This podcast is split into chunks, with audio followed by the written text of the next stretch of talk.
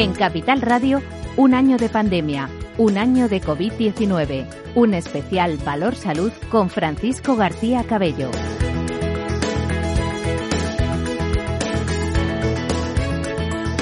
Las 11 y 6, las 16 en las Islas Canarias estamos en este especial del Día Mundial de la Salud, especial Valor Salud COVID-19, un año de pandemia, analizando bueno, qué escenario tan diferente, ¿eh? el Día Mundial de la Salud del, del año pasado, el último y, y, este que venimos celebrando, casos globales de, de coronavirus que superan la barrera de los 130 millones y en los últimos siete días más de 4 millones de contagios. Los últimos datos están en 10.360 nuevos casos. Las últimas horas nos hablan, la última hora, de 2.247. Las grandes cifras, detrás hay personas. El Día Mundial de la Salud celebra también eh, o conmemora, mejor dicho, la, desigualdad en estos momentos en, eh, en la salud, en distintos aspectos, pero hablamos de, un global de 3.311.325 personas afectadas por este coronavirus. Hemos hablado de una mesa muy interesante con, eh, con Vitas Coimet, con los presidentes de, de IDIS, con los presidentes de, de, ASPE.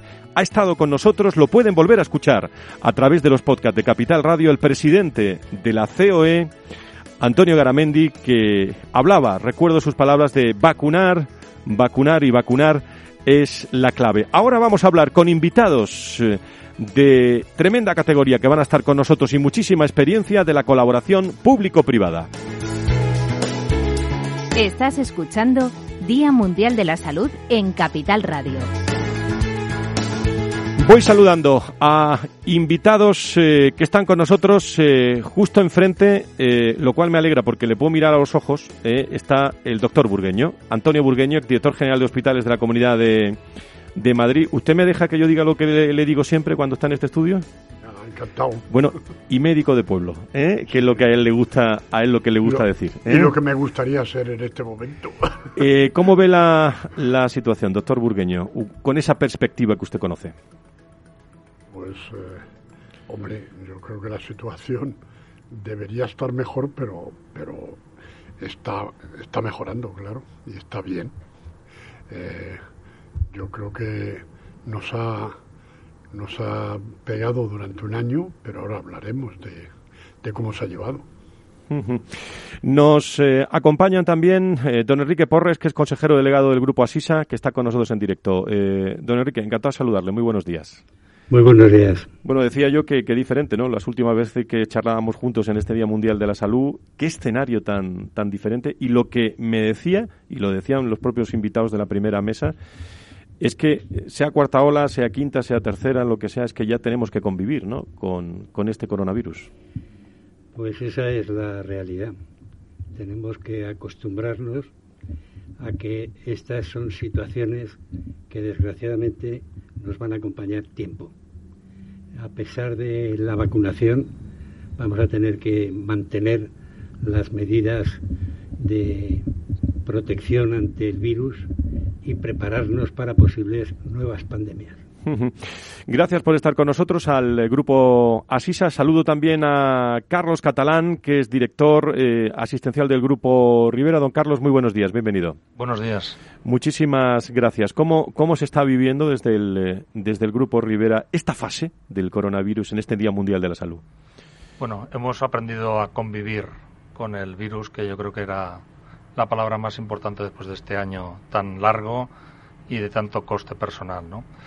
Convivir porque hay que seguir viviendo, hay que seguir, eh, los colegios tienen que seguir abrir, abiertos, hay que seguir trabajando, la actividad en los hospitales no puede parar, pero eh, con todo el cuidado porque el, el bicho sigue, sigue entre nosotros y eh, aún queda tiempo para que lo consigamos eh, eliminar y erradicar de nuestras vidas.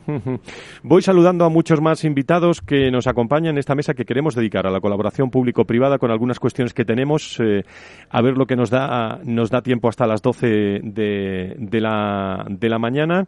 Creo que, que, tenemos a Sebastián Sansó, director corporativo de desarrollo eh, y gerente de hospitales universitarios en San Roque, en Maspalomas. Eh, Don Sebastián, encantado de saludarle. Muy buenos días. Muy buenos días. Muchísimas, muchísimas gracias por estar, eh, por estar con nosotros. Bueno, díganos eh, cómo afronta el, eh, pues sus hospitales todo, todo este, este periodo de tiempo en el que día a día estamos conociendo datos nuevos sobre el coronavirus, Sebastián. Nosotros, la verdad que desde el punto de vista sanitario, Canarias ha vivido una realidad algo diferente a la del territorio peninsular, con incidencia eh, acumuladas mucho menores. Hubo un ligero repunte en las fechas previas a Semana Santa que hizo que el gobierno canario incrementara, las medidas de, restricción, eh, intentando evitar pues, que los días de ocio hubiera proliferación de, fiestas o acontecimientos sociales. Por lo tanto, desde el punto de vista sanitario, eh, digamos con relativa tranquilidad desde el punto de vista empresarial o económico con muchas más eh, dificultades por cuanto la economía canaria eh, tiene una alta dependencia del exterior y la parálisis turística ha sacudido fuertemente el tejido productivo de nuestra comunidad autónoma y en segundo lugar en el ámbito sanitario porque la legislatura desde el punto de vista político aquí en Canarias está siendo tremendamente movida y ya llevamos tres consejeros de sanidad y tres directores del Servicio Canario de la Salud en apenas dos años de legislatura. Bueno, así, así tremendamente complicado, ¿eh? Si no hay dirección, eh, muchas veces es tremendamente complicado hacer salud y sanidad. Pero eh, déjeme que salude también a Antonio Solans, que es director general de Hospitales Viamed Salud, que está eh, también o debe estar con nosotros en, en directo. señor Solans, muy buenos días, bienvenido. Hola, muy buenos días. Gracias por la invitación. Muchísimas gracias. Eh, retos de Viamed, eh, sobre todo retos que nos plantea el futuro en términos, eh, por ejemplo, de presión asistencial, financiera creciente eh, yo creo que mm, fórmulas de, cooperación pública o privada no es que sean necesarias, es que son prácticamente, lo tratamos en todos los días mundiales de salud en los últimos años y yo no estoy encontrando respuestas muy eh, útiles en los últimos años. ¿Tiene usted alguna eh, desde, desde los hospitales, Antonio? Pues a ver, yo creo que, que seguimos instalados en seguimos instalados en la falta de planificación y, y seguimos instalados también en, en la carga ideológica ¿no? del, del debate. Em, vamos saliendo del paso, se ha avanzado en algunas comunidades autónomas un poquito más, em, pero, pero yo creo que seguimos, seguimos muy parecidos, muy parecidos. Presento a nuestro último invitado y luego me voy a ir Isaspe con Alfonso y con Marta también enseguida, pero creo que está en línea también eh, doña Pilar González Frutos, de Frutos, presidenta de, de UNESPA. Eh, señora González de Frutos, muy buenos días, bienvenida. Buenos días, muchísimas gracias por invitarme. Muchísimas gracias por estar eh, con nosotros. Eh, bueno, desde, desde UNESPA, ¿qué visión tienen desde el punto de vista no sé si tenía ocasión de escuchar al señor Garamendi que hablaba de la importancia de, independientemente también de, este lema del Día Mundial de la Salud, de las desigualdades, la importancia de vacunar, vacunar y vacunar, que es la clave, la clave fundamental. ¿Cuál es su primera opinión en esta colaboración público-privada en esta mesa de especialistas que vamos a tener? Pues mire, yo creo que las necesidades de salud de una sociedad son muy, muy extensas y por contra los recursos disponibles siempre son limitados y por esa razón mm, creo que la sanidad pública y la privada no son rivales, tienen que ser necesariamente complementarias.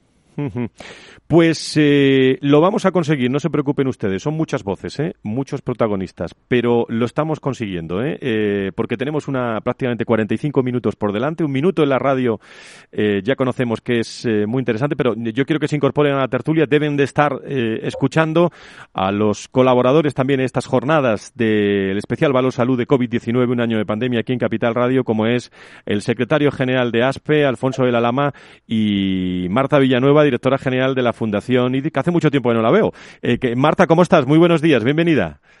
Estoy estupendamente, querido Fran, y encantada de compartir este espacio, este espacio con vosotros. Además, estoy viendo, aparte de los componentes de la mesa, mucha envidia me da Sebastián con esas palmeras y ese cielo azul de fondo. Y, Porque están en Zoom, bueno, pues encantada.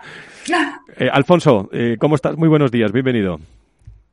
Buenos días. Pues nada, muy, muy ilusionado por participar en esta, en esta mesa eh, donde bueno, veo que hay representación del sector asistencial y asegurador y, con personas con mucha experiencia, con cosas muy importantes que. Bueno, pues planteo el primer eh, tema en este, en este debate y a partir de ahora eh, hablamos de la colaboración pública y privada y me gustaría que están ustedes, está funcionando todo, ¿eh? las conexiones, lo cual agradezco a todo el equipo técnico. Estamos en distintos puntos de, de España, en distintos sectores. Esta es la riqueza del Día Mundial de la Salud y de conocer distintas opiniones. Por lo tanto, les invito a, a pedir la palabra, a incorporar, eh, tenemos tiempo para ello. Decía yo que ante los retos que nos plantea el, el futuro, en términos de, por ejemplo, presión asistencial, financiera creciente, ¿No piensan ustedes, no radica buena parte de la, de la solución, pregunto, ¿eh? no sé si es inocente la pregunta, en impulsar las diferentes fórmulas de, de cooperación eh, privada y pública? Si eso fuera así, ¿por dónde, por dónde hay que empezar eh, en estos momentos tan complicados de nuestra salud y, sanidad? Dejo esa pregunta a debate. ¿Quién se atreve a arrancar en, esa, en esa cuestión? consejero delegado del Grupo Asisa, le tengo aquí, señor Porres. En estos momentos eh, lo fundamental sería, y ya se ha apuntado en alguna de las intervenciones, desideologizar el debate. Eh, como se ha dicho, las necesidades de salud son crecientes, mm, la sociedad demanda cada vez mejores respuestas, más calidad en la prestación de los servicios asistenciales. No somos un país rico y por lo tanto no tiene sentido que todos los recursos públicos y privados no se pongan en común para tratar de resolver las necesidades asistenciales de la población. Creo que esa es la primera premisa a tener en cuenta. El debate no debe ser ideológico, debe ser un debate sobre la cobertura de las necesidades de la población de la manera más eficiente posible yo diría que nos dejaran participar cada vez más. Eh, eso genera confianza y nosotros, el sector privado, somos eh, parte de la solución. Eh, los problemas que ya tenía la sanidad antes de entrar en pandemia, con esta pandemia lo único que ha ocurrido es que se han agravado. Por tanto, para salir, tanto en estos momentos como para salir de ella, hay que contar, la sociedad necesita contar con todos los recursos, como comentaba Enrique de Porres y en nuestro sector hay talento, hay energía, hay ideas y hay que aprovechar en estos momentos todo lo que se genera. ¿Más opiniones eh, al otro lado de, esta mesa o el, propio doctor Burgueño, si quiere? Bueno, pues estamos ante, ante un triángulo en esta mesa en el que tenemos a un hombre bueno que lleva 40 años de bondad que ha demostrado en, hace un año exactamente y ha tendido la mano, y ha sido él el que ha tendido la mano de que en el COVID el sector privado estaba dispuesto a mm, sacrificar lo mejor de sus, de sus esfuerzos y además hasta su cuenta de resultado para mm, decir que las compañías aseguradoras participarían con, el coste de sus asegurados. Y esto lo ha hecho, y lo ha hecho, lo ha hecho con una elegancia enorme, y, hay que aplaudir el gesto de, don Enrique Porres. Por eso, por su, por su visión de, de, que el momento eh, necesitaba todos los recursos de la sanidad.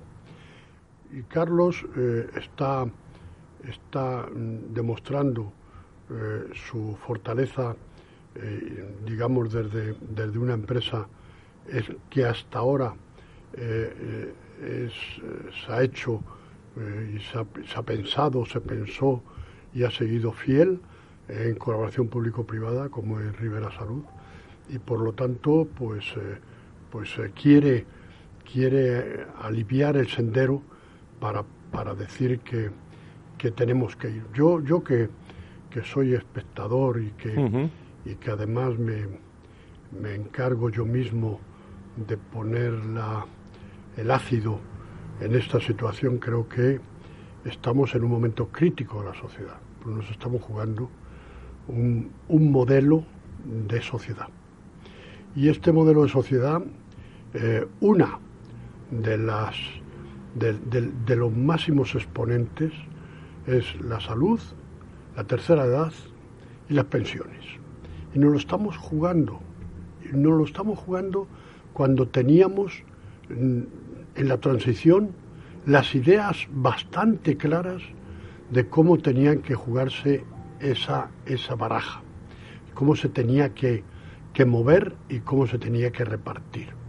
Y en estos momentos el, estamos ante un gobierno que se excede en demostrarnos que lo que quiere es un sector público para todo.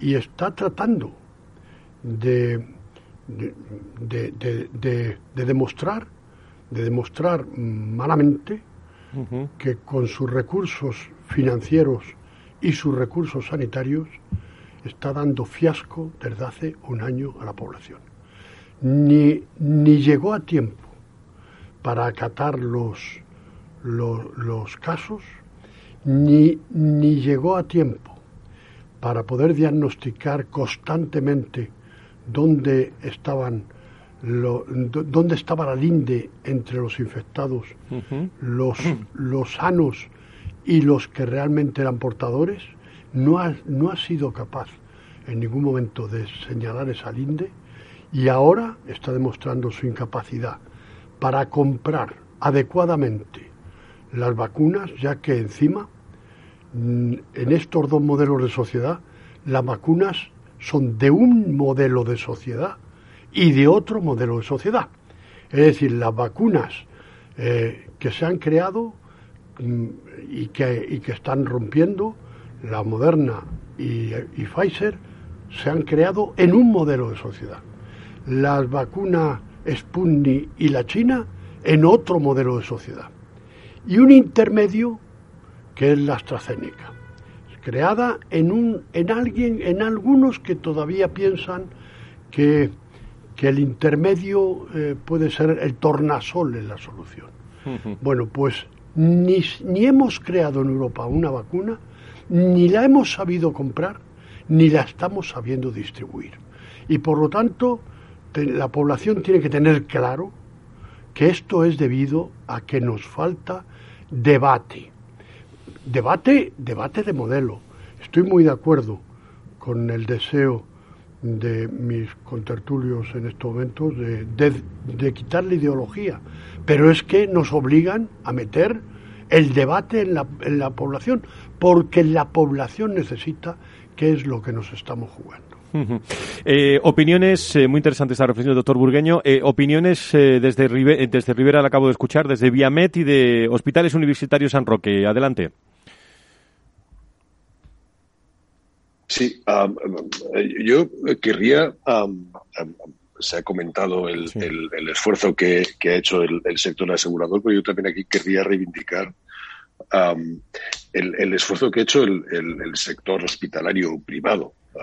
Eh, desde, desde hace un año, ah, poniendo a disposición medios, eh, poniendo a disposición sus medios, poniendo a disposición profesionales del, sistema público, sin, sin, saber eh, si, si, iba a poder recuperar los recursos puestos y todavía sin saberlo aquí eh, el sector privado está implicado con, con, su, con su cuenta de resultados y sigue implicado y, seguimos en, en, muchas ocasiones y en muchos sitios todavía sin, sin respuesta del sector público.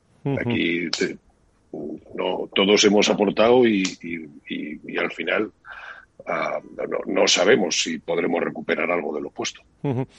Desde San Roque, desde mm, Canarias, qué opinión tenéis?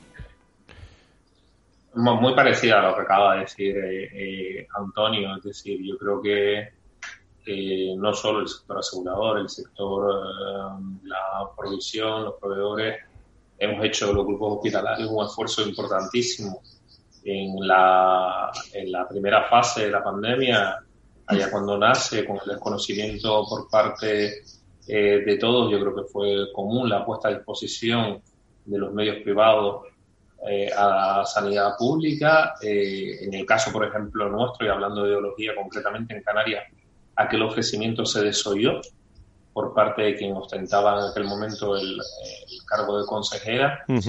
y, ratificar también lo, lo, que lanzaba Enrique Porres y afirmaba Antonio Burgueño, es decir, sacar la ideología de, del debate. Nosotros, como ya te dije, hemos tenido tres consejeros, tres directores del servicio, todos pertenecientes al mismo partido político.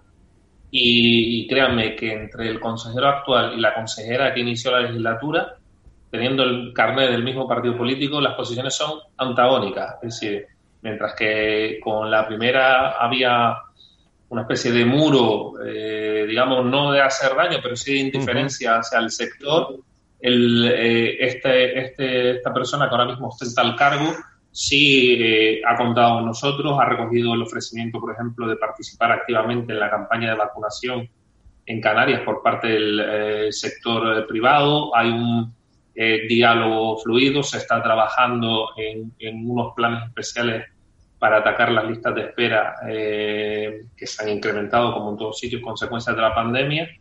Es decir, si dejamos, nos volvemos pragmáticos y sacamos la ideología del, del debate, nos irá mucho mejor a todos, fundamentalmente al ciudadano. ¿eh? ¿Saben ustedes qué pasa? Que me están poniendo muy bien las preguntas que, que, tengo que hacer ahora en la siguiente mesa de 12 a 1. Tenemos todavía media hora, ¿eh? Pues fíjense ustedes, están todos los portavoces, están todos los portavoces del, del Congreso de, de, todos los partidos políticos. Le voy a preguntar esto, ¿eh? Le voy a preguntar cómo se puede mm, dejar la ideología a un lado, a ver qué me preguntan. Pero vamos a hacer una pausa. Eh, para publicidad estamos con Viamet, con el Grupo Rivera, con Hospitales Universitarios San Roque, con todos nuestros invitados. Enseguida doy paso a Pilar González de Fruto y la opinión también de, de ASPE, de de IDIS eh, que están con nosotros. Eh, será vuelta de, de, pausa en media hora que nos queda de debate todavía sobre colaboración público-privada en este especial Día Mundial de la Salud aquí en Capital Radio.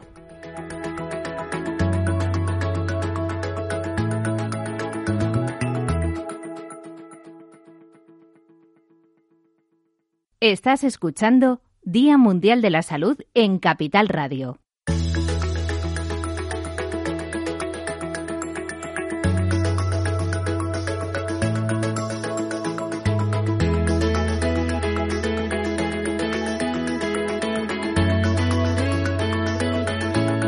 Estamos celebrando este Día Mundial de la Salud con eh, IMED, con el Grupo Echevarne, con Vitas, con Hospitales San Roque, con Rivera, con Hospitales Recoletas, con Viamed, con HLA en eh, Capital Radio, con la colaboración de IDIS y ASPE y a todos ustedes gracias por ahí, eh, por estar ahí y sobre todo tenemos un WhatsApp, eh, por si alguien quiere eh, plantear algún contacto con alguien, alguna pregunta, alguna reflexión, deja la grabación y luego la analizamos 687-050600, 687-050600, línea directa con este debate. Día Mundial de la Salud en Capital Radio, con Francisco García Cabello. Estamos en la mesa de 11 a 12 donde la colaboración público-privada es protagonista. Ya conocen a todos los invitados, son muchos, lo sé, están en distintos, en distintos sitios. También lo sé, pero están reflexionando en, en, síntesis, reflexiones muy inteligentes y por eso agradezco la opinión de, de, todos los que están con nosotros. Le pedía yo la opinión y enseguida Aspeidis a doña Pilar González de Frutos, presidenta de, de UNESPA. Eh, bueno, estábamos hablando eh, presidenta de las fórmulas de cooperación privada y, pública. Ahora preguntaré más cosas o plantearé más cosas en la mesa de debate, pero sobre, sobre este asunto, eh, además de la ideología, ¿algo más que, aportar, Presidenta? Pues mire, desde el punto de vista del sector asegurador, aportar algunos datos que creo que son relevantes.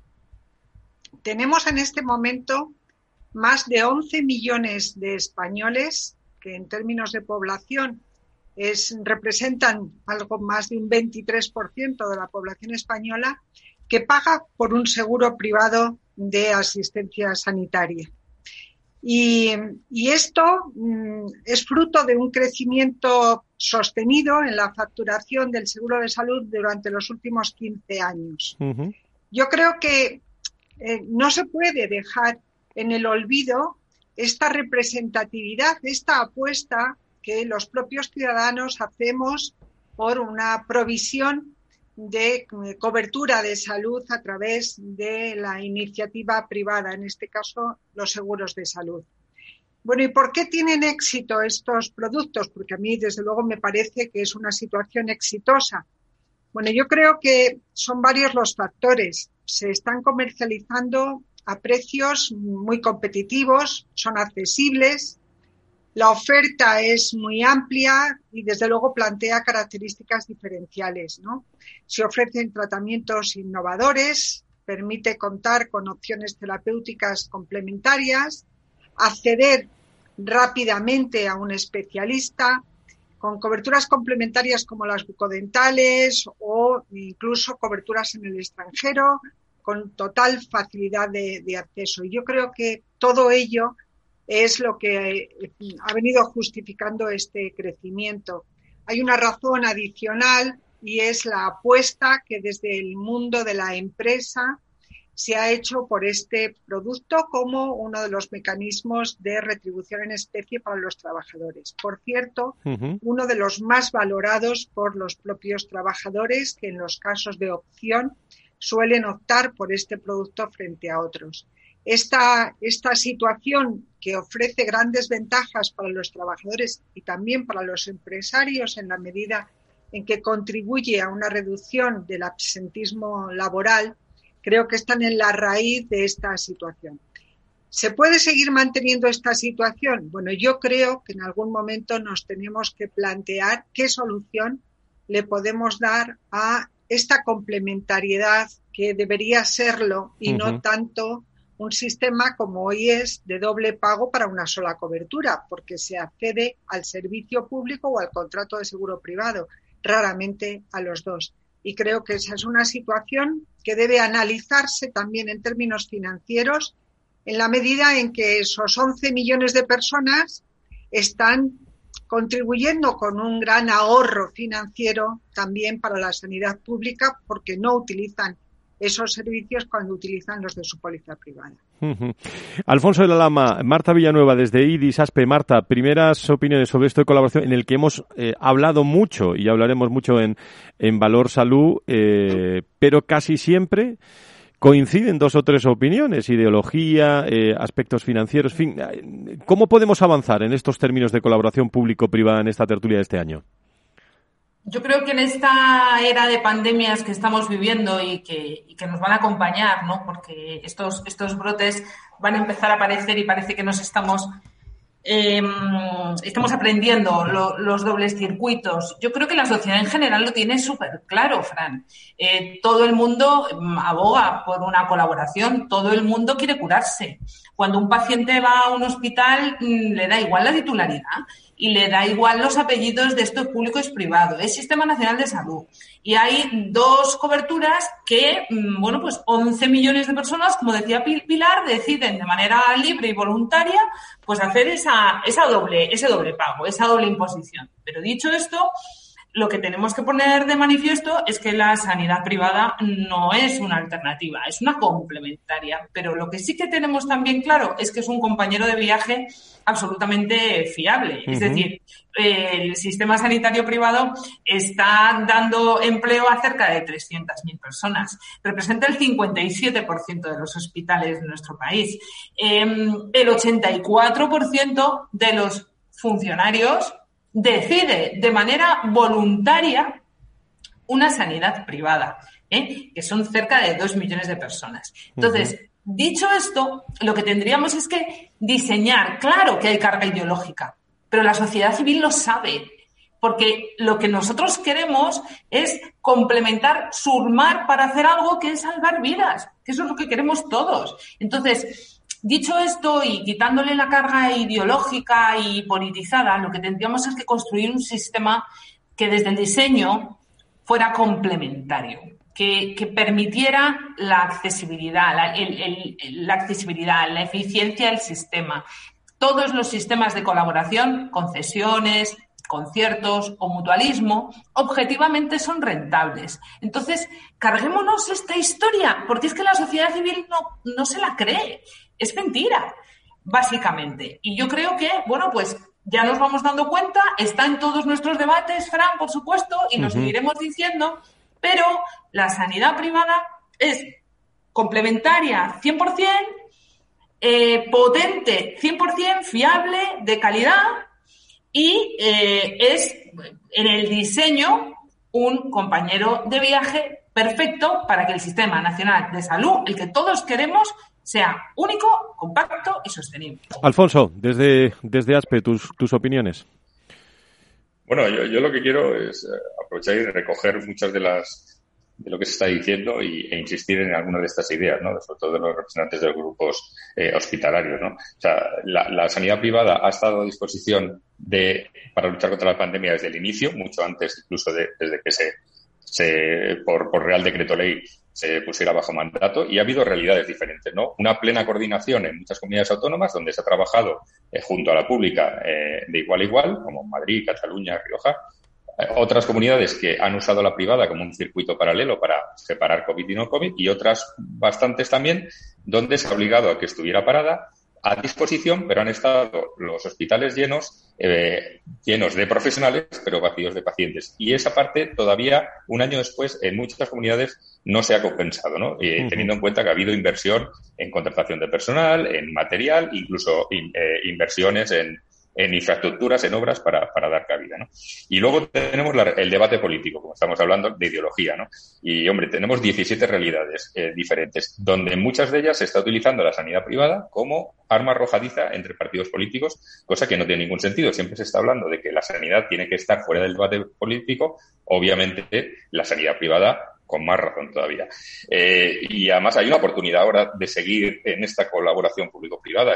ya no solo estamos hablando de lucha contra la pandemia, asistencia COVID y no COVID, sino estamos hablando de que las listas de espera se han disparado y ahí está la privada para ayudar a los sistemas públicos en, en, en bajar, en rebajar esas listas de espera o el tema de vacunación donde también podemos ayudar y ahora parece que están llegando el número de vacunas suficientes para poder eh, eh, ampliar la, inmunización de la sociedad y que cuenten con la sanidad privada. La sanidad privada, desde el punto de vista, tiene dos, dos ámbitos de actuación. El puramente privado, donde la mayoría de nuestros pacientes son vienen del sector asegurador, del sector salud o, del, o de la parte de, de, accidentados. Y luego está esta complementariedad con la parte eh, pública que, que, todos eh, reconocemos, que, que, todo el mundo sabe que existe, pero que eh, falta ese paso adelante de admitirlo políticamente y de darle el valor que tiene y, apoyarse en él y para, eh, utilizar todos los recursos a disposición.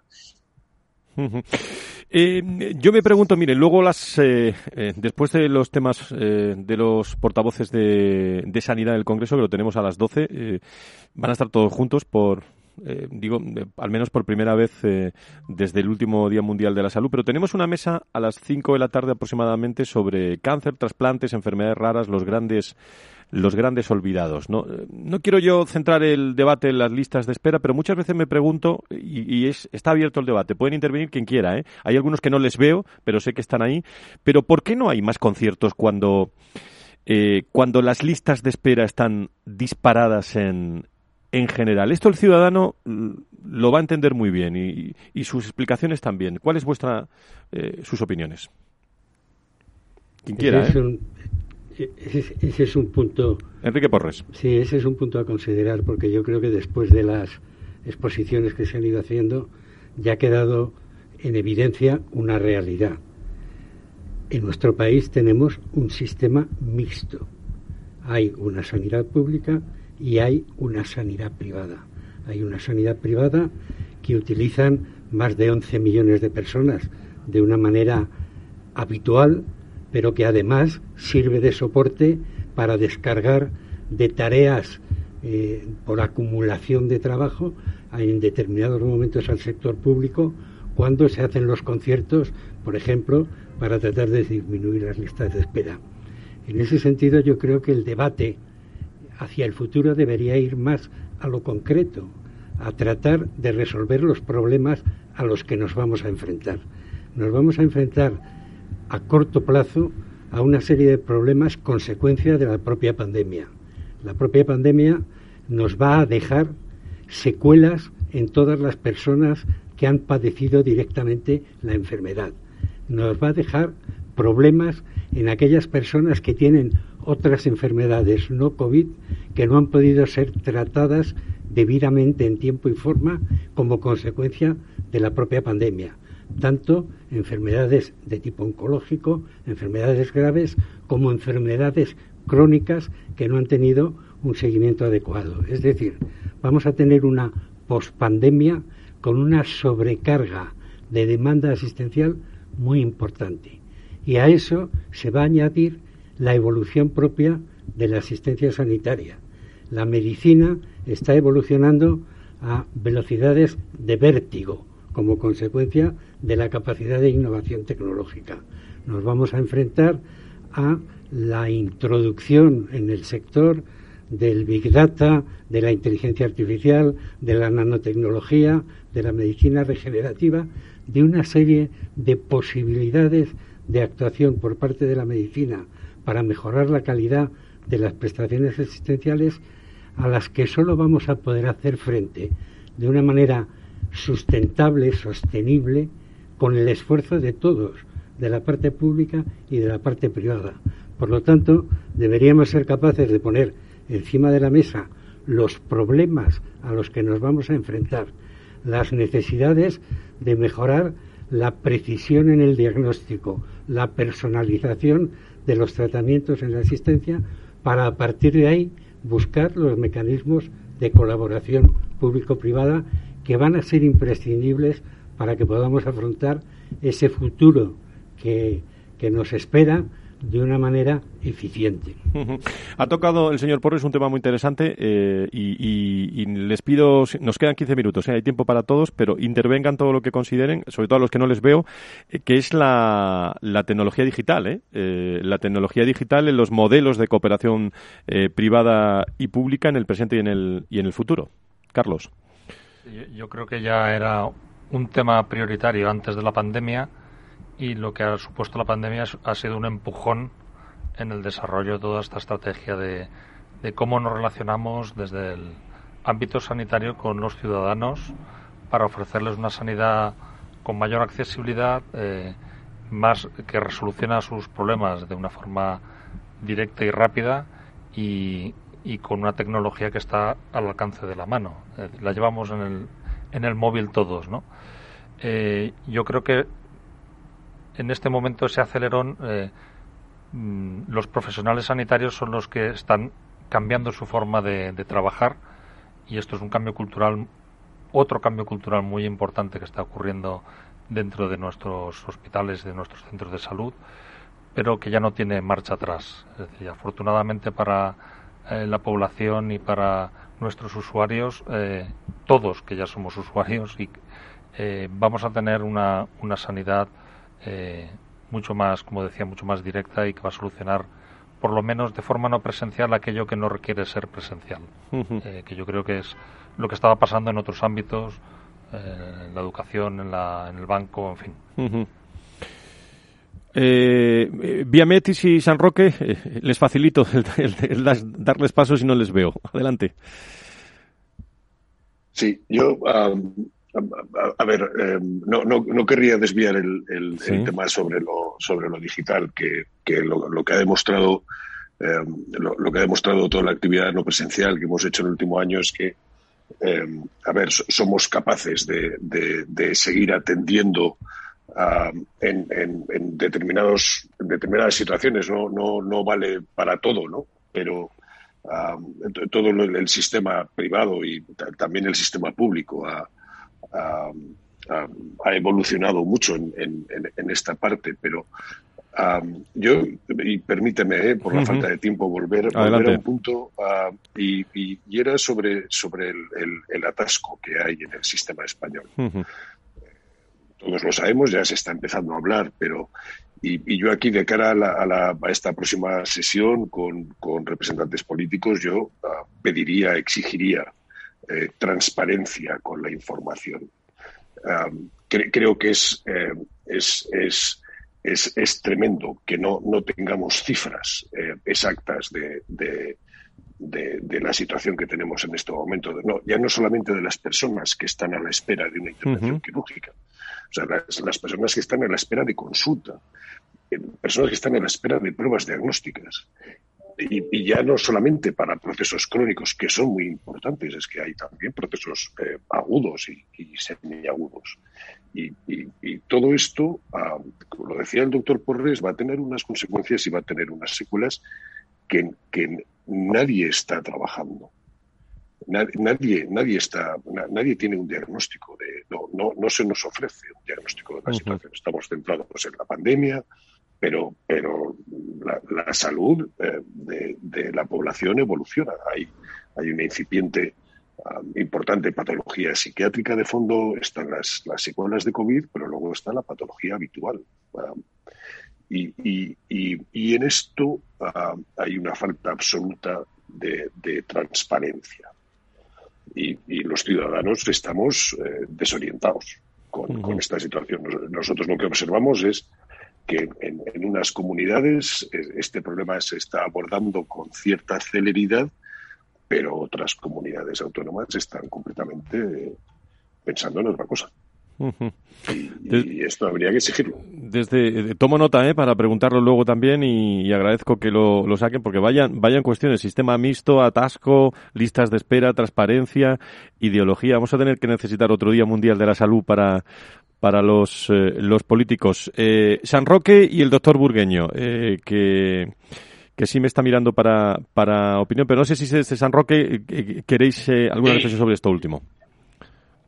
Bueno, apuntar que efectivamente la digitalización ya estaba y la pandemia lo único que ha hecho es acentuarla y aprovechando también tu, tu tertulia posterior y el marco de la conversación de colaboración pública-privada, lanzar el guante de que probablemente este sea un campo donde eh, podamos colaborar los dos actores de la sanidad, teniendo en cuenta que para el sistema público en determinados territorios, por ejemplo como el Canario, fragmentado por la insularidad, donde el coste de la atención presencial sanitaria en islas eh, mal llamadas menores o islas pequeñas eh, es elevadísimo, proyectos de este tipo de digitalización, de donde podamos colaborar, beneficiarnos ambos actores, yo creo que es eh, crucial. Es más, si me apuras, estamos hablando, yo creo, de la piedra angular sobre la que deberían girar muchos de los proyectos de colaboración público-privada, de los famosos fondos europeos que van a venir como el maná,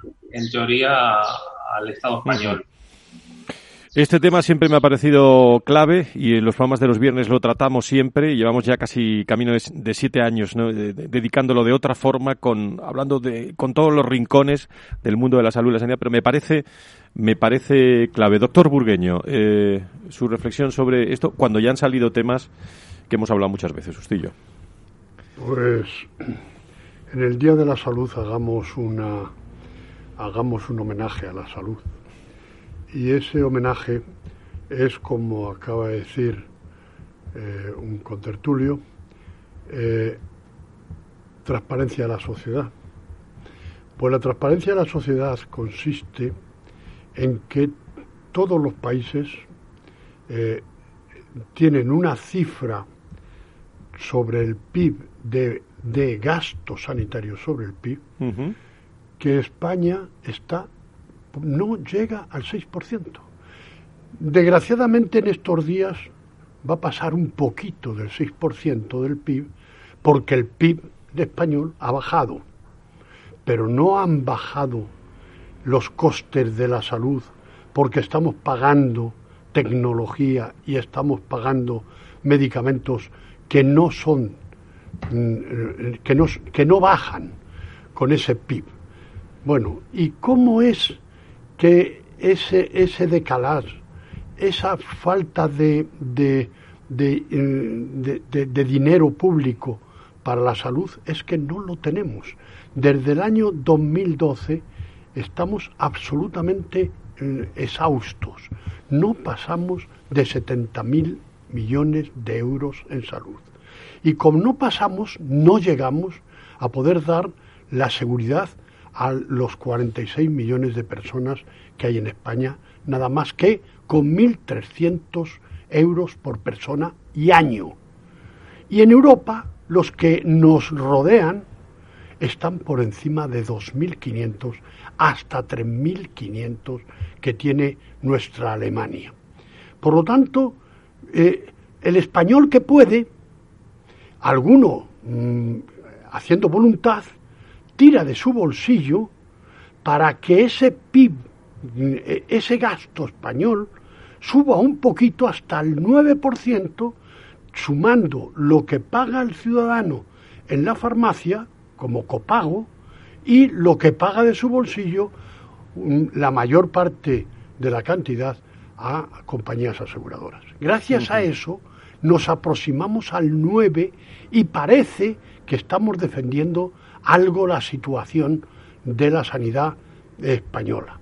Pero realmente lo que hay que decir a los políticos es, dado que usted no va a poder en, en un tiempo corto poner 20.000 millones de euros encima de la mesa, a lo mejor los que vienen los ponen, eh, por eso se lo debes preguntar, diga usted cómo genera una colaboración público-privada que ya casi siempre habíamos pensado que tenía que ser en la provisión, pero ahora tiene que ser en la financiación y en la provisión. Y desde luego nos quitaron la posibilidad de que la persona que voluntariamente paga un seguro, por lo menos desgrave. Estamos en, en el día uno de la, de, la, renta en España. Por lo menos desgrave algo el tener en, en, su, en, su habilidad eh, decir, bueno, yo colaboro por dos sitios, por el uno me desgraba algo.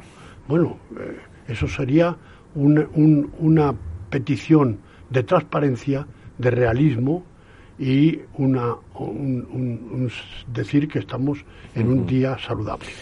Nos quedan prácticamente cinco minutos de, este especial colaboración público-privada. No quería yo acabar, eh, hay temas interesantísimos, eh, pero para quien quiera, ¿no? Cuando estamos hablando de colaboración público-privada, tenemos los, los datos de, de prácticamente esas 10 millones de dosis, 8 están ahí, han llegado a 2 millones y medio. Nos queda mucho por vacunar todavía, mucho por vacunar. Pero ¿Por qué no esa colaboración público-privada? Podría ser ahora un ejemplo, por ejemplo, en la, permítanme la redundancia, ante la vacunación, que es necesaria eh, y, prácticamente imprescindible. ¿Ven ustedes posible que la sanidad privada pueda colaborar en, eh, todo este aspecto de la vacunación? Lo digo para acelerar y llegar a ese objetivo que quiere llegar el gobierno del 70% en, en septiembre, que es cuando se acaba el, verano, por cierto. Eh, no sé, Pilar González de Frutos, desde UNESPA, y, y, con esto vamos ya en síntesis, eh, por si alguien quiere decir algo, os pido brevedad a todos, por favor.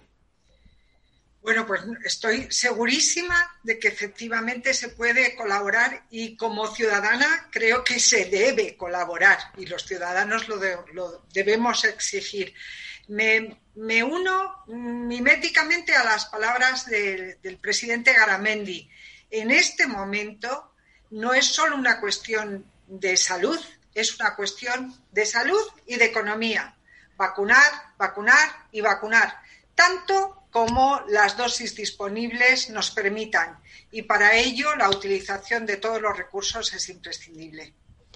Muy bien, pues eh, quedaban menos, quedan tres minutos. Desde, desde Viamet, desde el Grupo Rivera, desde Hospitales Universitarios eh, San Roque, eh, vacunar, vacunar y vacunar es el objetivo. Muchísimas gracias a todos por estar con nosotros. Da para mucho, pero aquí estamos de nuevo, un Día Mundial de la Salud, hablando otra vez de colaboración público-privada. Váyanse ustedes, o si quieren se quedan, eh, escuchando en sus medios audiovisuales, en la radio y tal, todas estas preguntas que me han facilitado para transmitir a los portavoces del Congreso que vienen a continuación a las 12, eh, la una, eh, las 12, las 11 en las Islas Canarias, donde vamos a abrir este debate sobre el sistema nacional de salud. Eso será a las 12, donde después de los servicios informativos estarán todos los portavoces de todos los partidos políticos en directo en este Día Mundial de Salud. Les agradezco a todos los eh, contertulios de esta mesa de colaboración público-privada su asistencia un nuevo año eh, a, este, a esta tertulia. Muchísimas gracias a todos. ¿eh? Muchísimas gracias. Gracias a vosotros. En Capital Radio, un año de pandemia, un año de COVID-19, un especial Valor Salud con Francisco García Cabello.